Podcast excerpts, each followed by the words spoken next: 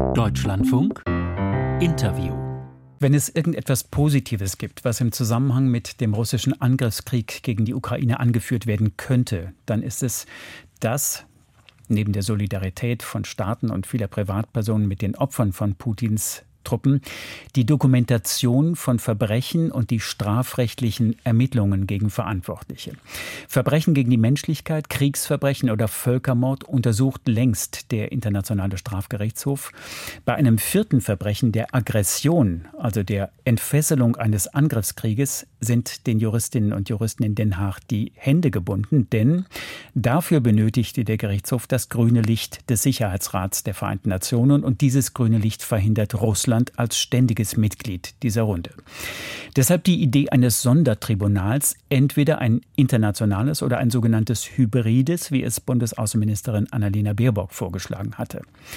Der Völkerrechtler Klaus Kress von der Universität Köln erklärte im Interview der Woche bei uns im Deutschlandfunk den Unterschied. Der Begriff Hybrid ist nicht sehr klar. Die Staats- und Regierungschefs der Europäischen Union haben unlängst und ich finde sehr richtig festgestellt, die Verfolgung des Verbrechens der Aggression liegt im Interesse der internationalen Gemeinschaft insgesamt. Dem würde es entsprechen, dass ein internationales Tribunal ein entsprechend eindrucksvolles Signal aussendet. Wir haben gestern den früheren Bundesinnenminister Gerhard Rudolf Baum erreicht. Er hat zusammen mit der ehemaligen Bundesjustizministerin Sabine Leuthäuser-Schnarrenberger wenige Wochen nach Beginn des russischen Angriffskrieges Strafanzeige erstattet. Seit 2002 gilt internationales Völkerstrafrecht auch im deutschen Völkerstrafgesetzbuch. Frage an Gerhard Rudolf Baum, mit welchem Ziel haben Sie Strafanzeige erstattet? Wir wollten wenige Wochen nach dem Überfall sichtbar machen, dass wir ein rechtliches Instrument haben, nämlich das seit 2002 geltende Völkerstrafrecht in unserem Strafgesetzbuch. Und das setzt uns in die Lage, äh, Anklagen, also Verfolgung aufzunehmen gegen Kriegsverbrecher, unabhängig davon, ob sie irgendeinen Bezug zu unserem Land haben. Mhm. Herr Baum, Sie haben kritisiert, dass der Chefankläger des Internationalen Strafgerichtshofs bisher keinerlei Anklagen erhoben hat. Was ist in diesem Fall wichtiger, Schnelligkeit oder Gründlichkeit? Äh, natürlich bei, am liebsten beides, nicht? Übrigens haben wir die Strafanzeige sehr äh, fundiert und sie hat auch zu Systemen Ermittlungen geführt beim Generalbundesanwalt, der sehr intensiv tätig ist. Und äh, wir haben sie auch immer wieder angereichert durch Fakten. Aber zurück zu Ihrer Frage, ja, äh, man muss natürlich aufpassen, dass äh, der Diktator nicht durch eine negative Reaktion eines Gerichtes sich bestätigt fühlt. Das ist sicherlich zu vermeiden. Aber inzwischen gibt es so viele Informationen. Auch der Generalbundesanwalt hat Zeugen vernommen, spricht mit äh, durch das BKA äh, mit äh, Flüchtlingen. Äh, es gibt äh, Hilfe bei den Ermittlungen in der Ukraine. Dasselbe macht der Ankläger in Den Haag. Also ich kann mir überhaupt nicht vorstellen, dass man nicht aus der Fülle dieser Informationen auch jetzt rechtliche Schritte ableitet. Und das erste wären, wären natürlich Haftbefehle.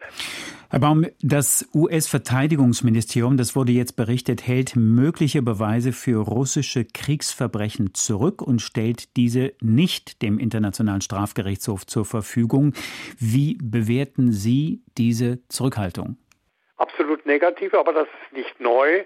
Es hat ja mal einen Versuch gegeben, die, das amerikanische Vorgehen also das menschenrechtsverletzende Vorgehen im Irak zum Gegenstand von Untersuchungen zu machen. Die Amerikaner haben sich dem Statut nicht angeschlossen.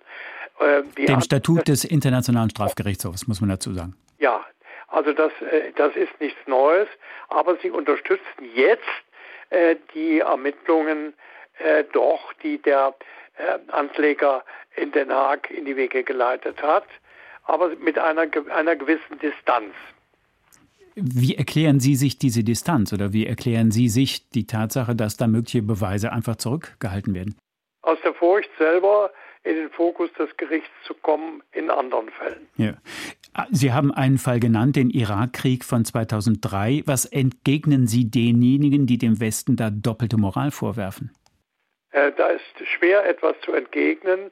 Das ist überhaupt äh, eine, eine Schwierigkeit in der Menschenrechtspolitik, dass wir Freunde anders behandeln als unsere Gegner. Also niemand spricht mehr von Guantanamo. Nicht? Da sitzen Leute ohne Anklage bis heute sozusagen gesetzlos fest in dem Lager.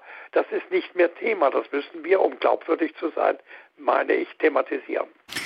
Zurück zu Putin. Welches Gericht könnte Anklage gegen ihn erheben, ohne dass er durch sein Amt als Präsident Immunität genießen könnte? Im Moment wohl kein Gericht. Aber wenn er die Immunität als Staatsoberhaupt nicht mehr hat, kann der Internationale Strafgerichtshof gegen ihn vorgehen. Es wird ja jetzt dankenswerterweise eine Veränderung, eine Verbesserung des Statuts des Internationalen Gerichtshofs betrieben, nämlich den Angriffskrieg als Tatbestandsmerkmal aufzunehmen. Aber unabhängig davon kann, wenn die Immunität nicht mehr gegeben ist, Putin wegen Kriegsverbrechen und Verbrechen gegen die Menschlichkeit vor Gericht gestellt werden, wie übrigens auch alle Täter, die nicht Immunität genießen, und das ist die Mehrzahl. Was heißt Ende der Immunität bei einem Dauermachthaber so wie Putin? Das äh, ist äh, schwer zu verstehen und das ist auch völlig unbefriedigend. Aber wissen Sie, wir sind ja der Meinung, beide Gerichtshöfe, also beide Rechts Sphären, die deutsche wie auch die internationale, könnten schon jetzt etwas tun, was auf Putin zurückfällt, nämlich Verantwortliche für Kriegsverbrechen und die sind ja da. Da gibt es die Söldnerführer, da gibt es einzelne Kommandanten, die beispielsweise Mariupol beschossen haben, also die Zivilbevölkerung angegriffen haben, die können jetzt schon in Verfahren gezogen werden. Und wir mahnen also, dass das jetzt auch geschieht. Denn wir sollten deutlich machen, dass nicht nur Waffen, also Panzer, eine Waffe sind, sondern auch das Recht. Das Recht gegen das Recht des Rechtlosen. Also wenn wir jetzt sichtbar machen wollen, dass wir ein neues internationales Recht haben seit 20 Jahren, dann äh, so meinen wir, Frau Leuthers-Schnarrenberger und ich, vor allem, dass jetzt auch die Gerichte tätig werden müssen in Den Haag und auch in Deutschland. Welches Signal ginge denn davon aus, wenn man Soldaten oder Kommandeure oder wie Sie eben gesagt haben, Söldnerführer vor Gericht stellen würden, den Hauptverdächtigen Putin aber ungeschoren davonkommen ließe? Putin, deine, deine Armee begeht mit deiner Zustimmung Kriegsverbrechen, nicht? Also er kommandiert eine Armee, die gezielt die Zivilbevölkerung angreift. Er ist der oberste Chef einer Armee, die Kriegsverbrechen begeht. Und das könnte man in Haftbefehlen zunächst verdichten und dann sozusagen ein Signal senden, dass diese Täter in absehbarer Zeit hier auftauchen und hier vor Gericht gestellt werden können, das ne-, nehmen wir natürlich nicht an. Aber dieses Signal, das internationale Recht, das Weltstrafrecht reagiert, auch wenn es nicht vollkommen ist, das Signal brauchen wir. Herr Baum, für Nichtjuristinnen und Juristen muss man es noch mal genauer erklären. Putin könnte man nur zur Anklage bringen, jetzt über ein sogenanntes internationales Sondertribunal. Das heißt, die Ukraine würde mit den Vereinten Nationen einen Vertrag schließen. Sie haben dieses Verfahren kritisiert und haben gesagt, auch der Vorschlag von Annalena Baerbock eines sogenannten hybriden Tribunals, das also ukrainisches Strafrecht anwenden würde, der wäre sehr viel einfacher. Wie begründen Sie jetzt diese Bewertung?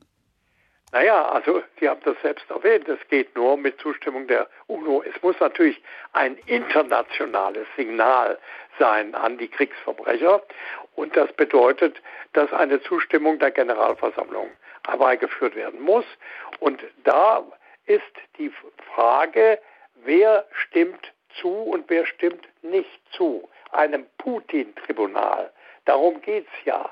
Und die Frage, die ich mir stelle, ist, werden die 141 Staaten, die gerade wieder den Angriffskrieg verurteilt haben, mit dieser Mehrheit auch die Einsetzung eines Gerichtshofes beschließen. Und da bestehen Zweifel. Sie haben ja eben schon die Zweifel in Richtung der USA erwähnt, aber es gibt natürlich viele Diktaturen rings in der Welt, die nicht mitmachen. Und das wäre ein ganz fatales Signal, dass plötzlich die Zahl derjenigen, die den Angriffskrieg missbilligen, sinkt. Und dieses Signal darf nicht ausgehen. Es darf auch nicht ein westlich dominiertes Gericht sein. Es muss wirklich ein internationales Vorhaben sein. Und das wird sehr schwierig herbeizuführen sein. Ich weiß, es gibt diese Bemühungen. Die wichtigste Bemühung wäre, den Angriffskrieg dann irgendwann doch zum Tatbestand des Internationalen Gerichtshofs zu machen. Aber die, wie Sie schon gesagt haben, die Immunität von Putin wäre mit einem Sondergericht äh, zu überwinden. Aber dem gebe ich im Moment keine große Chance.